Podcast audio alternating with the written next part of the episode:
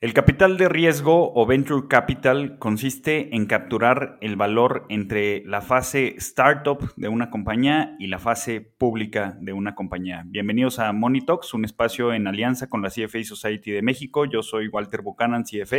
Mi nombre es Luis González, CFA, y hoy tenemos a una invitada muy especial que nos va a hablar de venture capital. Su nombre es Ana Raptis. Ana es apasionada inversionista de impacto con más de 25 años de experiencia su lema es invertir en el cambio que quieres ver. La experiencia de Ana incluye inversiones en varios sectores y geografías, en acciones internacionales, fondos, energías, bienes raíces, como inversionista ángel y como socio limitado en fondos de capital de riesgo en México y Estados Unidos.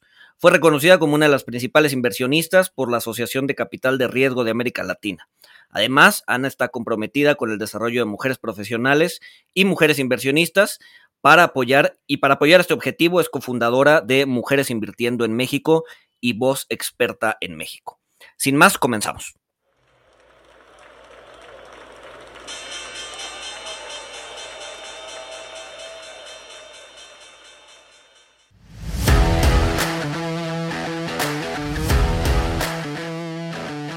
Monito, el otro lado de la moneda.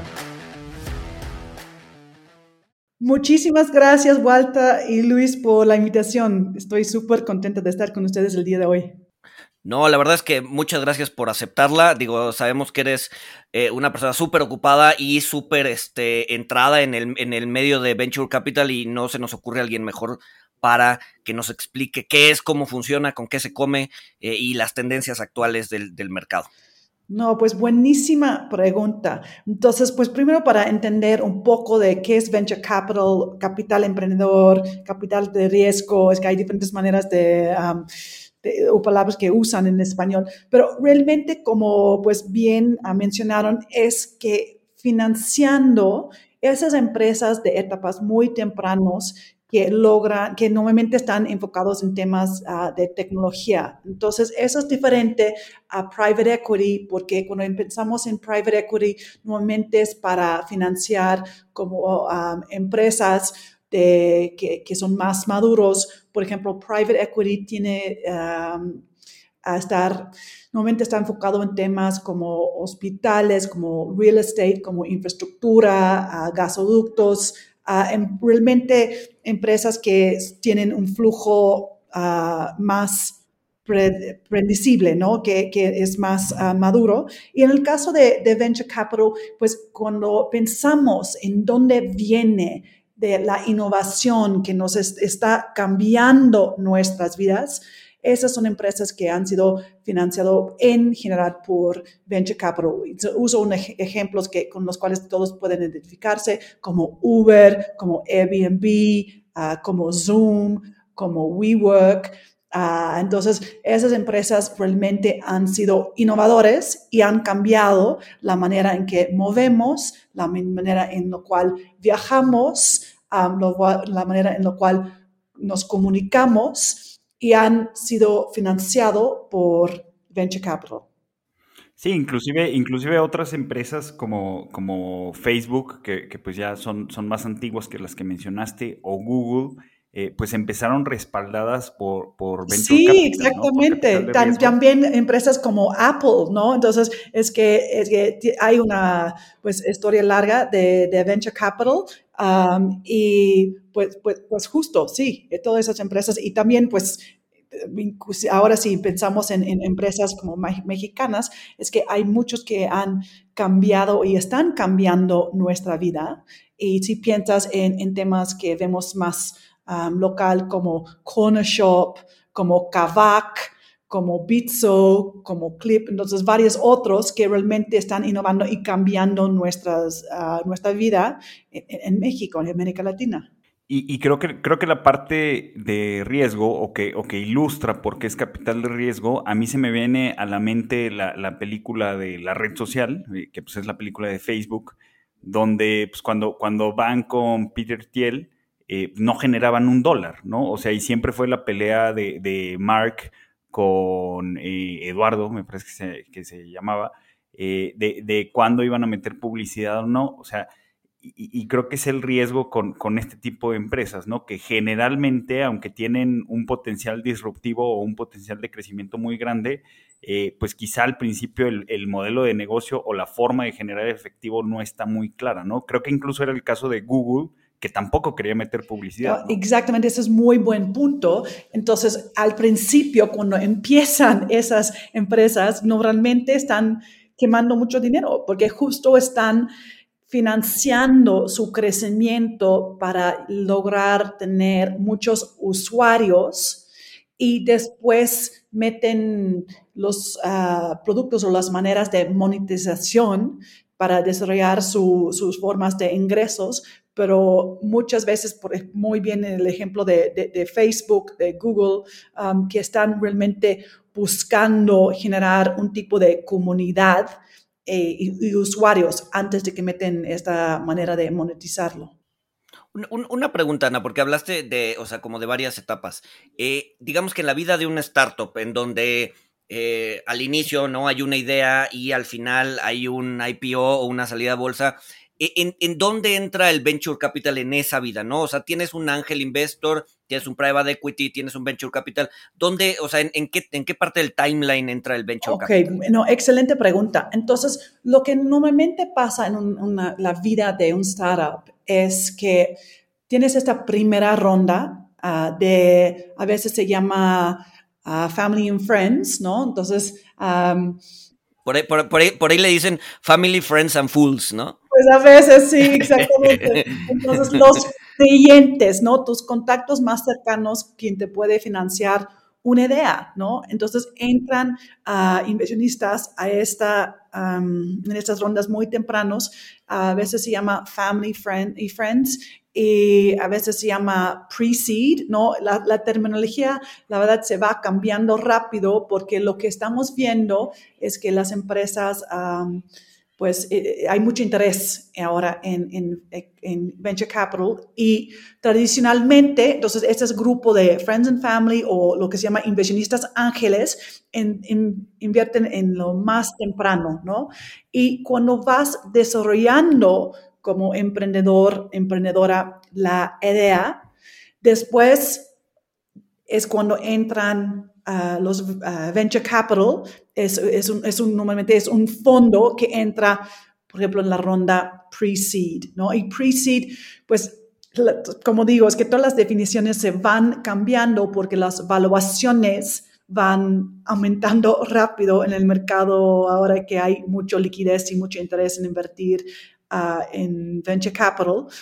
Entonces, tienes los um, VCs entrando y acompañando el crecimiento de las empresas y realmente la manera en que los fondos pueden salir de sus inversiones. Hay estas rondas de pre-seed, seed, serie A, serie B, serie C, ¿no? Se van aumentando um, la evaluación, pues esta es la intención. Y hay algunos que llegan a tener un IPO y otros que no. La verdad es que la mayoría no tienen un IPO. Muchas fracasan. Es una industria con un alto nivel de riesgo, pero también hay mucha pues M&A, ¿no? En términos de que hay otras empresas que compran esas startups. Por ejemplo, Google o Facebook vieron la transacción de um, cuando Google compró a WhatsApp, por ejemplo. Entonces, nunca, WhatsApp nunca se fue por un IPO, fueron comprados por Facebook y hay muchos ejemplos de esos tipos de transacciones donde las empresas más grandes compran las empresas uh, pequeñas y eso también es una manera que es un evento de liquidez para el fondo de VC, porque esa es una manera de tener ah, una salida. Entonces, hay esas diferentes rondas uh, que para ayudar a la empresa a crecer. Ok, ahora, estas, en estas rondas es cuando nacen los famosos unicornios, digamos, o sea, en una de estas rondas en donde alguien le mete los mil millones de dólares Ahí, o sea, ahí es cuando los, las, em, los startups se convierten en unicornios, es en una de estas rondas de levantamiento de capital. Exactamente, entonces ser un unicornio significa tener una valuación de mil millones de dólares o más. Entonces podría ser que una empresa está en una de estas rondas, por ejemplo, en la serie C de EOE, levantando una ronda de arriba de 100 mil dólares y que la evaluación de la empresa logra ser a más de mil millones de dólares, ¿no? Y lo que es súper, súper interesante es lo que ha estado pasando últimamente en, América Latina, porque hace un año se anunció el primer unicornio en México, que fue Kavak. Y desde entonces, durante este año, se han anunciado cuatro más. Entonces, esto han sido Bitso, GBM, Clip y Confío. Entonces, súper interesante cómo la, la rapidez con lo cual se está evolucionando este mercado. Oye, Ana, ¿y no, ¿y no podría ser un tema de exceso, simplemente exceso de liquidez, cuando los bancos centrales empiecen a retirar liquidez, empezar a ver disrupciones en este, en este tipo de mercado? Y, también un poquito, también un poquito el, momento en que se vive, porque eh, pues ahorita hemos visto que las empresas que tienen mayores rendimientos de los últimos 5 o 10 años pues son las empresas tecnológicas. creo que hay algunos parecidos con lo que vivió Estados Unidos en la famosísima burbuja.com, eh, donde también pues hubo, hubo muchísimo, muchísimas inversiones de, de capital de riesgo y muchísimas empresas que, surgieron de esas inversiones, ¿no? Como las que ya mencionamos. Hay, hay paralelismos y como dijo Luis, o sea, ¿se ve afectado por el exceso de liquidez? Estoy segura que sí. siento que lo que estamos viendo es una combinación de muchas tendencias, la situación actual que hemos tenido con COVID que han impulsado crecimiento y la necesidad de la transformación digital en general de la economía. Entonces, sí hay demanda para los productos de um, VC, de, los productos de las empresas uh, digitales y tecnológicos, pero pues para mí no cabe duda de que hay un exceso de, liquidez que todos están buscando, todos los inversionistas están buscando mayor rendimiento porque el costo de mantener como efectivo en la cuenta es demasiado alto. Ah, estamos viendo un aumento muy rápido eh, en los en las valuaciones, este tipo de crecimiento, esto sí me preocupa. Y, pero lo que veo que nos ayuda en América Latina, en este mercado, es que la penetración de VC realmente es bajo en, eh, si lo ves um, en, en, términos de GDP, ¿no?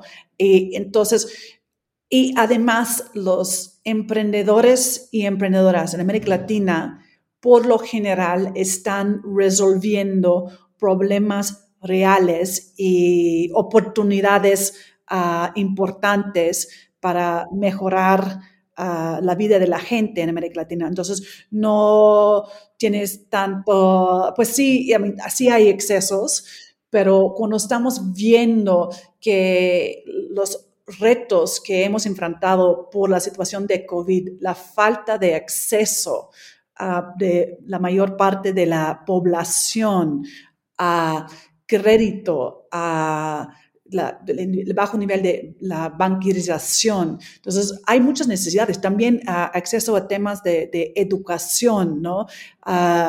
eso es una cosa muy clara que hemos visto por la situación de, de, COVID y demuestra las oportunidades que hay. Entonces, sí estoy de acuerdo que hay excesos, pero también hay muchas oportunidades.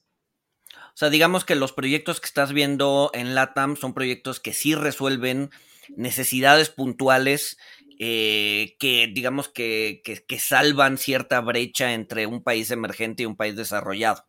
¿no? O sea, sí, sí, sí, sí son proyectos, digamos, eh, no quiero usar la palabra, pero como superfluo, o sea, no son proyectos como superfluos, sino más bien son proyectos muy puntuales que sí le dan servicio a eh, partes de la población que antes pues, no tenían y que en el mercado desarrollado podría ser eh, el pan de todos los días, pero en, en mercados emergentes no.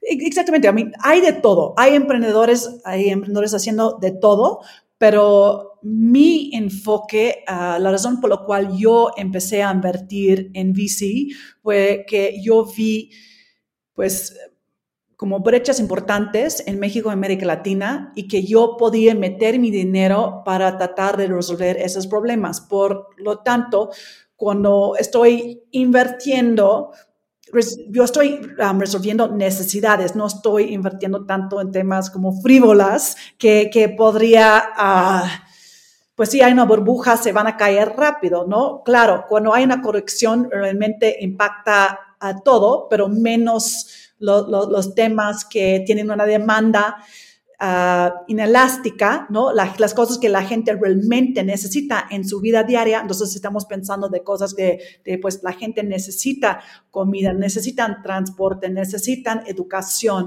Uh, a lo mejor no necesitan como bolsas de lujo o, o hay otras cosas que pueden reducir, pero hay cosas, necesidades que son muy importantes para la gente. Y trato de enfocarme en esas cosas creo que es muy importante lo, que comentas de que, pues, obviamente, eh, pues, e, e, esta, esta economía bullante y, estas inversiones que están eh, buscando nuevos proyectos, eh, como por ejemplo, me llama la atención que, que, GBM alcanzó la evaluación de unicornio por una inversión que hizo un extranjero, particularmente eh, SoftBank. Eh, pero bueno, o sea, todos estos mercados calientes, pues efectivamente pueden llevar a, una burbuja o a una manía que pues cuando, cuando se desinfla, pues sí vamos a ver eh, muchas, muchas empresas que fracasen, o sea, incluidas empresas de capital de riesgo. Pero, pero también el otro día platicaba con Luis que, pues al parecer, o sea, es algo que es necesario o sea, que, los mercados se calienten, que, eh, pues se den esta, esta, búsqueda de riesgo, que incremente el apetito eh, por el riesgo, para que puedan seguir naciendo nuevas empresas, puedan seguir naciendo eh, nuevas, nuevas disrupciones, nuevos modelos de negocio, se cambia un poquito lo que tú comentabas, el, entorno en América Latina. Y, por eso te quiero preguntar, Ana, o sea, creo que el, las inversiones en capital de riesgo no son para cualquiera por, por la tasa de, mortalidad de las empresas. Eh, pues tú, tú, ¿qué consideras eh, que son los requisitos para, para ser un, capitalista de riesgo o para invertir en, un fondo de capital de riesgo? o sea, principalmente para las personas, ¿no? Sí. Porque, o sea, primero ese es el ticket, ¿no? Pero también cierto, ciertos rasgos de personalidad que, digo, ya tú nos irás platicando este, las características de los fondos de capital de riesgo, este, pero no sé, no sé qué nos puedas comentar de claro, no, Con mucho gusto. Y, primero quiero darle un poco seguimiento de lo que dijiste del aumento de las valuaciones. Como nos está ayudando, es que con estos ah, casos de éxito que realmente no tuvimos antes, esos casos de, de, de Kavak, Bitso, GBM, Clip, Confío y, otros. Lo que eso está pasando es que demostrando que sí se puede. Entonces, esto va a fomentar más inversión en esa, industria de VC en México y América Latina, pero también va a impulsar a más emprendedores, a lanzar sus propios proyectos porque han visto casos de éxito, ¿no? Entonces, eso es muy importante y esto es algo que nos va a ayudar a desarrollar una industria más madura y más profundo. Y lo que es súper interesante para ayudar a la industria son esos casos de éxito, ¿no? Entonces queremos que todos los fondos de VC que les vaya súper bien, ¿no? En términos de el perfil de riesgo y qué tipo de inversión, como todos aquí en esta llamada somos CFAs y, hemos tomado todas las clases de, portfolio management y es súper importante ah, cuando uno está haciendo inversiones entender muy bien qué riesgo estás dispuesto a tomar, qué riesgo puedes tomar y tus necesidades de, liquidez, ¿no? Entonces, uh, VC no es una inversión líquido. Tú metes tu dinero en un fondo de inversión y va a tardar unos años en, en madurarse. Entonces, uno tiene que estar dispuesto a meter este dinero, este capital y saber que no lo vas a ver de vuelta en pues podría ser 10, 12 años, ¿no? Dependiendo, depende en las características ah, de, de cada fondo en lo cual inviertes. O si inviertes como un inversionista ángel, tienes que entender que si mañana no te va bien y quieres de regreso el dinero, pues no es posible, ¿no? Entonces, eso no es como funciona VC, no es un instrumento líquido, ¿no? Y en términos de inversiones, pues se dice que realmente nueve de cada diez startups fracasan, ¿no? Entonces, ah, esto significa, si, si, si tú quieres invertir en VC o en este espacio de startups, meterte como inversionista ángel, tienes mucha potencial de, de, tener un retorno muy grande, pero también de perder todo. Y por eso, cuando uno está empezando, yo sugiero que de, tener cuidado, ¿no? Entender muy bien cuánto dinero estás dispuesto a meter en este tipo de activo, si sea como inversionista ángel un fondo, y entender cuando es un fondo de VC, tienes profesionales dedicados a esto para manejarlo y esto reduce riesgo. Cuando tú eres inversionista ángel y tú estás escogiendo, a lo mejor no tienes la la experiencia o el tiempo para realmente evaluar todas las opciones y es de más alto, alto riesgo, ¿no? entonces, es, que es, ah, yo he sido inversionista, inversionista, ángel y también he invertido en fondos de VC desde por ahí de 2013. He hecho una combinación de todo. y, pero yo tengo una tolerancia um, para riesgo pues bastante, bastante alto. Eh, yo sé que podría, podría tener los retornos muy altos, pero también podría uh, perder mi dinero y uno invirtiendo en este tipo de activo tiene que entender eso muy bien y estar cómodo con esta situación. Sí, porque ahorita que mencionaste que de 10 startups, 9, eh, fracasan, ¿no? O sea, no es así como que, ah, invierto en los, las 30 startups de mis amigos este, y me van a pegar 3. O sea, no, no, no funciona realmente así. O sea, puedes invertir en 30 startups de tus amigos y a lo mejor dentro de esas 30, pues no, no había 3 que, que pues fueran el hitazo, ¿no? Este, por, eso, o, sea, sí tienes empresas que, que multiplican su valor 20, 50 veces, 100 veces, pero, pero es complicado encontrarlas, ¿no? O sea, no, no, es así de agarrar un puñado de, startups y ya. No, y a ver, y, creo que ahí el, el, el, sesgo de supervivencia es altísimo, ¿no? O sea, no, no, o sea, vemos Kavak, vemos Bicho, vemos y decimos, oye, los que metieron lana ahí seguro, seguro lo hicieron bien, o sea, seguro les está yendo bien, pero este, pero no te cuentan las otras 60 startups que se quedaron en el camino, ¿no? Entonces, o sea, sí hay que, hay, hay que tener como cuidado con eso.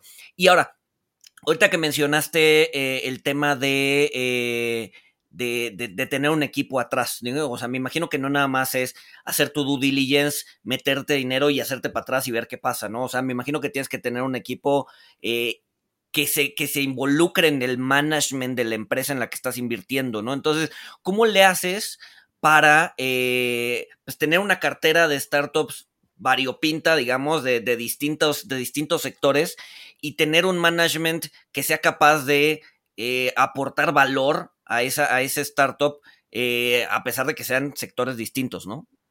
Sí, muy buena pregunta. La verdad es que lo que yo veo es que cada equipo del startup tiene diferentes ah, necesidades, diferentes experiencias ah, y en mi caso en particular, lo que yo busco es ver en una manera hecha la medida cómo los puedo ayudar, ¿no? Entonces, hay unos que necesitan más ayuda que, no, otros, unos que son emprendedores muy experimentados, que realmente quieren, quieren levantar el capital y quieren que te dejen en paz para que puedan operar, ¿no? Y otros que realmente necesitan bastante más mentoring o coaching y necesitan como conexiones. Ah, yo trato de invertir en empresas en donde yo puedo aportar valor por la experiencia que yo tengo trabajando en el sector de energía, agricultura y diferentes industrias durante mi vida laboral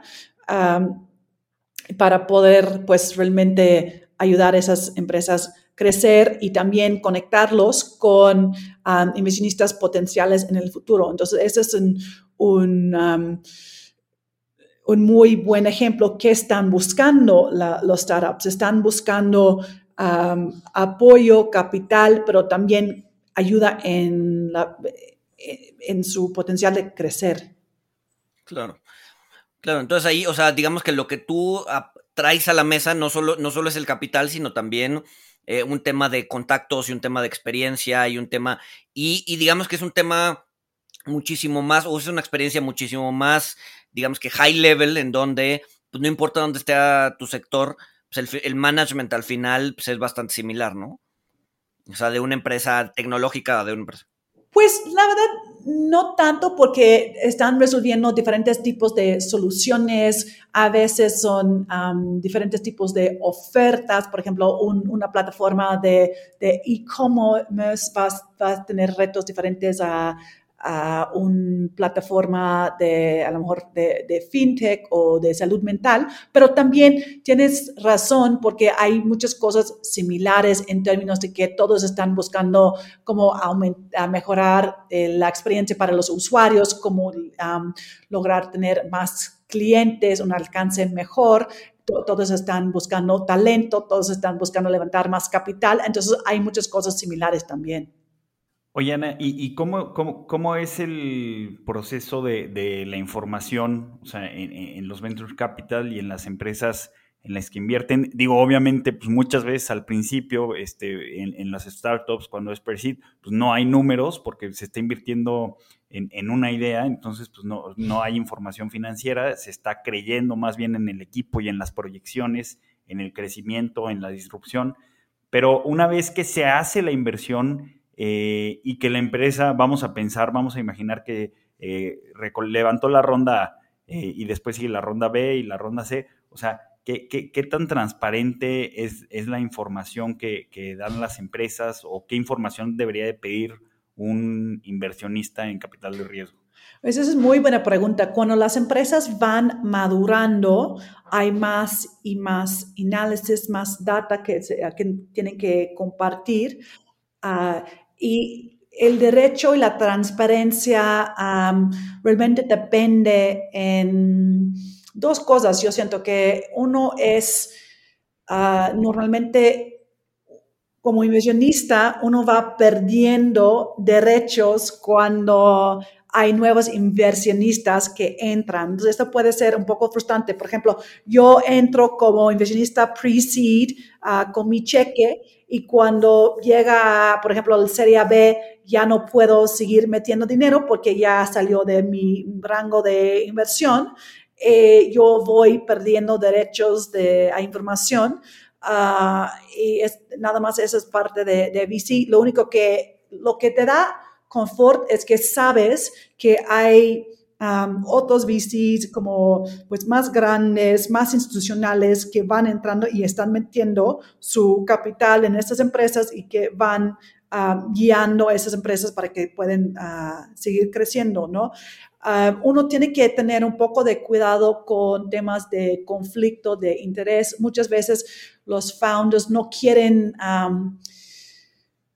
difundir demasiado información porque hay mucha competencia, ¿no? Entonces, es que imagínate, y ese es un ejemplo ah, muy interesante y me, encantaría hablar con SoftBank para ver cómo lo manejan, pero SoftBank es inversionista en Uber y también en Didi, ¿no? Entonces, ellos pues seguro que tienen una manera muy compleja de mandar esta información, de, manejarlo.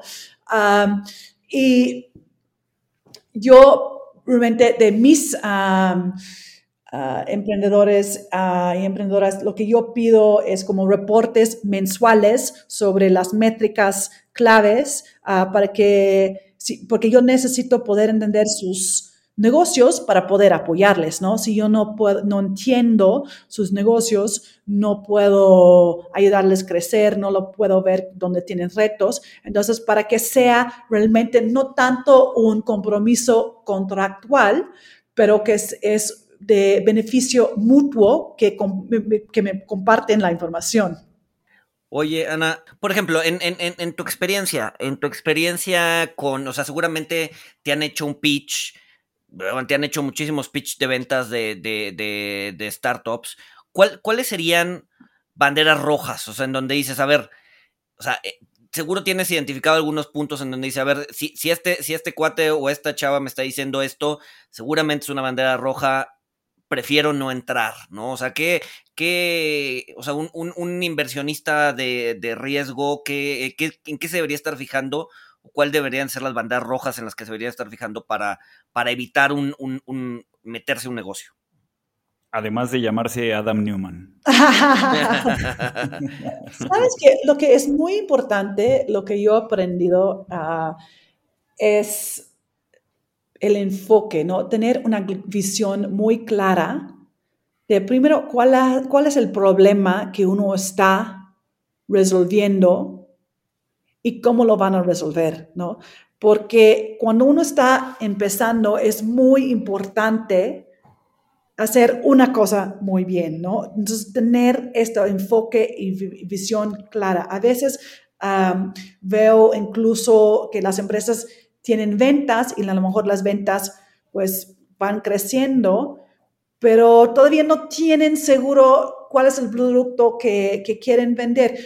Realmente en los startups el plan va cambiando, ¿no? Uno está empezando y se hace un, cambio y van en, maneras diferentes y van en ah, formas diferentes, pero para mí es muy importante poder comunicar esta claridad de visión.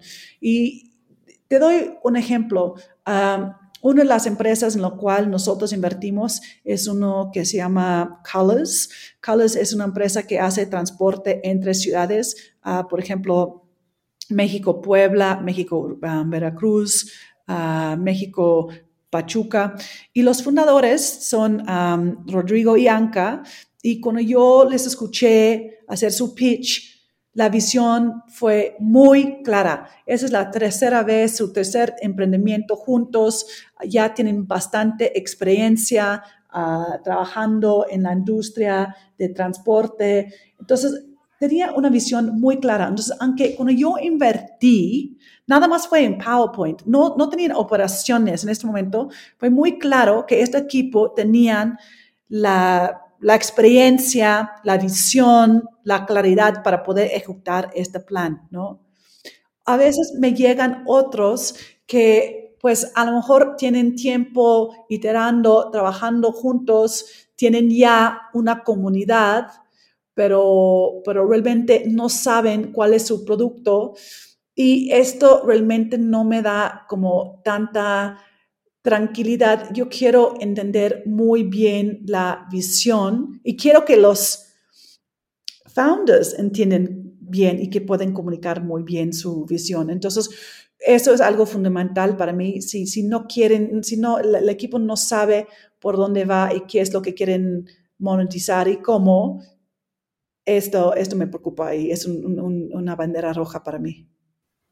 Sí, seguramente te habrá tocado, eh, pues sí, emprendedores eh, que, estén levantando capital, eh, que a lo mejor un, caso en donde tú no veas su visión clara, pues es que a lo mejor sientes que, no tienen claro su, su, digamos, su compromiso con la empresa o hasta dónde la van a desarrollar y a lo mejor lo único que quieren es un cash out, ¿no? Aprovechando el, auge del levantamiento de capital? No, pues yo veo como muchos emprendedores como súper comprometidos a desarrollar sus empresas, y, pero es, un, es una vida como muy dura, es súper complicado levantar capital, aunque parece que esté fácil, no está tan fácil, es que, eh, y, y, también es muy retador estar levantando capital, vendiendo todo el tiempo, ah, además de estar construyendo tu empresa. Es súper retador y pues requiere mucho resiliencia y persistencia, ¿no? Sí, también, también creo que es complicado porque, o sea, para, para los fundadores, o sea, los que empiezan la startup, finalmente levantar capital significa que pues vas a ir perdiendo el control de tu empresa o parte del control de tu empresa, aunque sea de a poco, ¿no? Digo, dependiendo de los cientos de millones que te inviertan, ¿no? No, eso es cierto. Este riesgo o esta realidad de la dilución uh, de la inversión mientras uh, levantas capital es una realidad y por eso es muy importante para quienes están levantando capital buscar inversionistas que están alineados con su visión, ¿no? Que entienden que es súper importante que hay suficiente compensación para quienes realmente crearon la empresa, ¿no? Sí, es que, o sea, ya, ya, digo, tratamos de hablar un poquito de las banderas rojas de, de un inversionista con una startup, pero también las startups pues tienen, tienen que ver, eh, o sea, debe de haber banderas rojas con, con, el tipo de inversionista que están atrayendo a su fondo, ¿no? O sea, porque habrá unos sí. más hostiles, otros menos hostiles, eh, habrá unos que pues finalmente quieran el control de, de la empresa. Uh -huh. Típic, típ, típicamente, típicamente con cuánto, o sea, ya en, un, en una etapa avanzada, ya cuando digamos que la, que la startup se gradúa, con cuánto, o sea, los fundadores como típicamente como con cuánto porcentaje del, del, de la empresa se quedan. Pues esa es buena pregunta, pero realmente varía mucho. Entonces, um, por ejemplo, no sé en el caso de, Facebook y Google y todos con cuánto se, se quedaron. Yo no tengo como estas, esas cifras a, a, la mano, pero es muy importante que los founders mantienen una, una, un porcentaje que les incentivan seguir siendo y, y 100% comprometido al, al, esfuerzo. No quieren estar en la situación donde ven, oye, los, los fondos de VC están aprovechando de mí y están sacando todo el valor y yo no me quedo con nada. ¿Para qué trabajo? Voy, mejor voy a salir y voy a buscar otro trabajo o voy a empezar otro emprendimiento. Entonces, es súper, súper importante que, que haya los valores incentivos alineados. Y por eso a veces vemos si los founders no tienen suficiente uh, ownership o suficiente equity, pues esto es una bandera roja también, pues decir, oye, pobres, que es que no tienen ningún incentivo para quedarse, no puedo invertir en esa empresa. Sí, claro. Sí, claro, que yo creo que, o sea, de las empresas que mencionas, Facebook, Google, o sea, creo, creo que sus porcentajes este, o sea, son minoritarios 6%, 14%, pero creo que tienen como eh, super voting shares y, y tienen el 50% de los votos, o sea, lo, los demás accionistas no tienen tanto voto como ellos. Eh, oye, Ana, y, bueno, en, aquí en México, o, para la gente que, le interesa esto o que lo quiere conocer, digo, ya nos comentaste que son inversiones que tienen que ir a, a plazos de 10 años o quizá más largos, porque no, no vas a ver liquidez si la necesitas, si no la vas a ver es no la vas a ver, o sea, ni siquiera eh, puedes obtener eh, tu inversión con una penalización o algo, o sea, es dinero que ya le diste a la startup eh, y que ya lo quemaron, que ya lo invirtieron en el proyecto, pero otra pregunta es, ¿cuánto es el monto con que alguien puede entrar? No, no, en, no en una ronda de capital, sino yo pensando en, en, un fondo de venture capital que pues, son un poquito más diversificados. Pues es, yo digo que en los Estados Unidos hay mucho más oferta de diferentes productos. En México es más complicado invertir en un fondo. Yo prefiero recomendar a... Inversionistas empezando que empiezan invirtiendo en un fondo, porque en general los fondos en México te dejan participar en una manera, ¿no? Comunicar, escribir y todo, y te puede ayudar desarrollar una idea de lo que, lo que a ti te gusta invertir, ¿no? Eh, hay plataformas como... Um, Archangels, ¿no? Que puedes invertir cantidades um, pequeños a, veces de, a través de su plataforma y hay también diferentes grupos de inversionistas ángeles y esa es la manera en donde uno puede empezar. ángeles, yo pienso que son, no, sé, el amor es 10 mil pesos, no estoy segura de, los montos, pero son, son montos accesibles que uno puede ir empezando a invertir en esta manera cuando estás invirtiendo en un fondo de, inversión, normalmente los montos son más grandes ah, o más altos. Eh, empiezan por allí entre 25, 50, 100 mil dólares, ¿no? Entonces, ah, son, montos más grandes y cada, cada fondo tiene diferentes requisitos. y también en los Estados Unidos hay otras plataformas, por ejemplo, hay AngelList, um, donde uno puede invertir directamente en startups. Um, y hay, yo sé que hay diferentes plataformas acá en México también. Mencioné a, um, Angels, pero también hay otros. Ok, este, no sé, Ana, no sé, no sé qué, o sea, a ver, creo que ya no, nos, nos, diste una especie de, introducción de, de, qué es, cómo se come, eh, cómo se puede invertir. ¿Qué se nos está olvidando? ¿Qué, preguntas no te estamos haciendo? Este, un poco ya para perfilar el cierre. Para mí, la razón por la cual yo empecé a invertir en esto, como yo les mencioné, que yo lo vi como una manera de tener propósito con mi dinero, ¿no? Eh, si yo soy inversionista en una empresa como Google o Apple o Microsoft o lo que sea, no tengo ningún tipo de habilidad de poder influir para poder apoyar. Pero si yo invierto en una manera directa en empresas en México que tienen un tipo de propósito, que están resolviendo un, un, un, un reto que yo veo, pues esto y no estoy diciendo que metemos todo nuestro portafolio en estos activos, ¿no? Pero es que yo, yo sí soy creyente en tener un portafolio bien estructurado, bien diversificado, uh, pero también que entender con tener recursos también viene un tipo de responsabilidad, ¿no? No podemos estar quejándonos de que pues hay todos tantos retos en México, hay tantos problemas, hay problemas con el, el, el cambio climático, hay problemas con violencia contra mujeres, hay...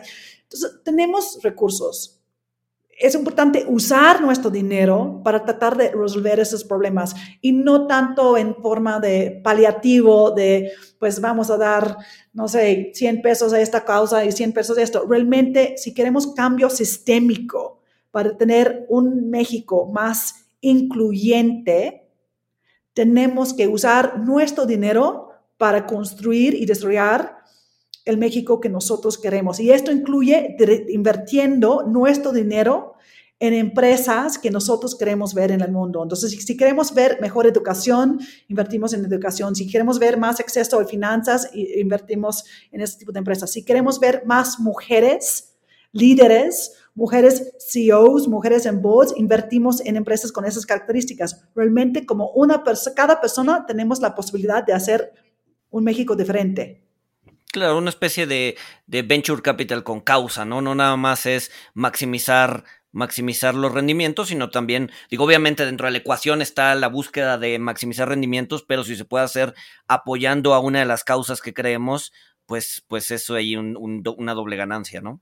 Exactamente, yo creo en, ah, buscar rendimiento, que, yo creo en ser un inversionista consciente, ¿no? Si uno quiere hacer dinero, uno podría pasar todo el día a hacer trading de criptomonedas.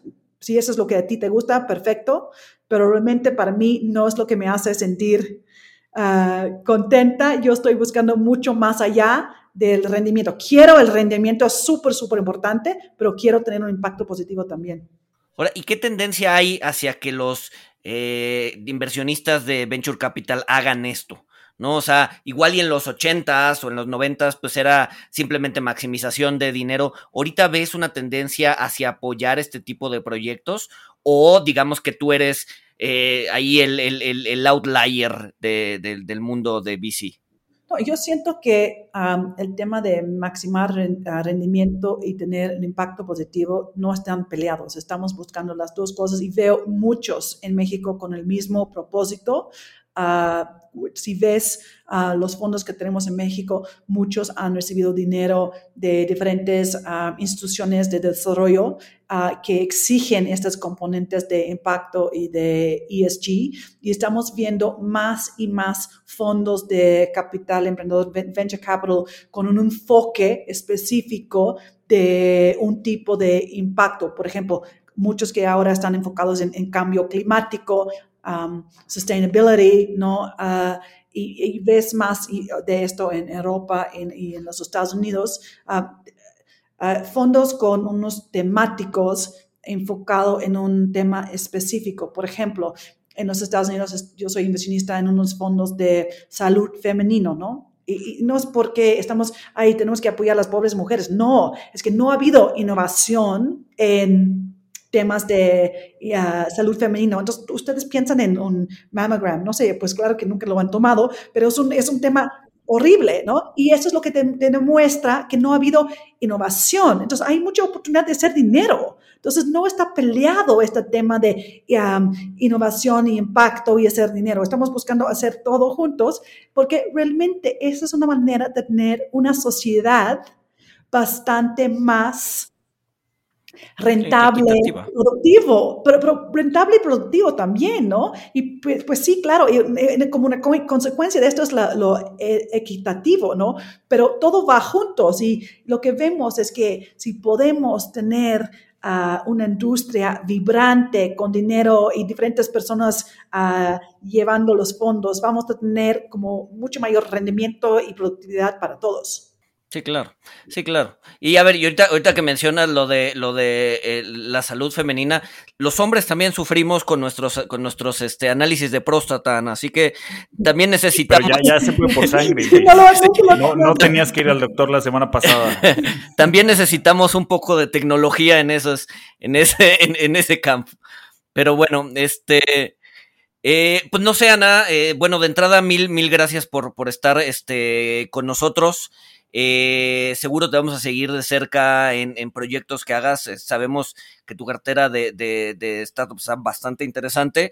Este, y bueno, quizás más adelante nos, nos, nos puede venir a contar eh, algunos desarrollos en, en, la industria de, Venture Capital en México y en el mundo.